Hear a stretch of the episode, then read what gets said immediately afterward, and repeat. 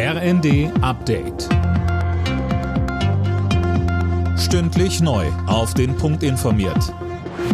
Ich bin Cornelius Dreger. Sexualisierte Gewalt ist nicht nur in der katholischen, sondern auch in der evangelischen Kirche ein großes Problem.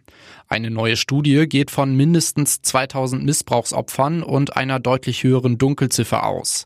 Denn von den Landeskirchen seien für die Studie nicht ausreichend Unterlagen zur Verfügung gestellt worden. Katharina Kracht als Betroffene fordert daher. Betroffene brauchen jetzt ein deutliches Zeichen, dass die Gesellschaft und der Staat endlich hinschauen. Die Energie, die einzelne Betroffene aufbringen, um für so etwas wie ein bisschen Gerechtigkeit zu kämpfen, ist immens. Und deswegen braucht es eine Unterstützung des Staates an dieser Stelle. Ein 18-Jähriger hat an einem Gymnasium im baden-württembergischen St. Leon Roth offenbar eine Mitschülerin erstochen. Die Ermittler gehen von einer Beziehungstat aus. Der Schüler wurde wenige Stunden später in Niedersachsen festgenommen. Dorthin war er mit dem Auto geflohen. Der Mangel an Grundschullehrern wird wohl in den nächsten Jahren überwunden sein. Das geht aus einer Studie der Bertelsmann Stiftung hervor. Da heißt es, weil weniger Kinder zur Welt kommen, geht auch der Bedarf an Lehrkräften zurück.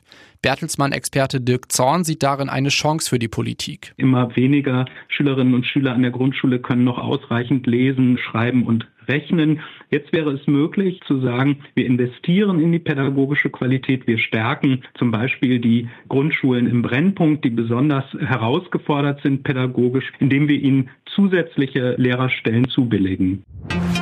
Das Weltraumteleskop Hubble hat Wasserdampf in der Atmosphäre eines Planeten außerhalb unseres Sonnensystems gefunden. Der Planet ist 97 Lichtjahre von uns entfernt. Mit Temperaturen über 400 Grad wäre er für uns aber nicht bewohnbar. Weltraumforscher sprechen trotzdem von einer bahnbrechenden Entdeckung. Alle Nachrichten auf rnd.de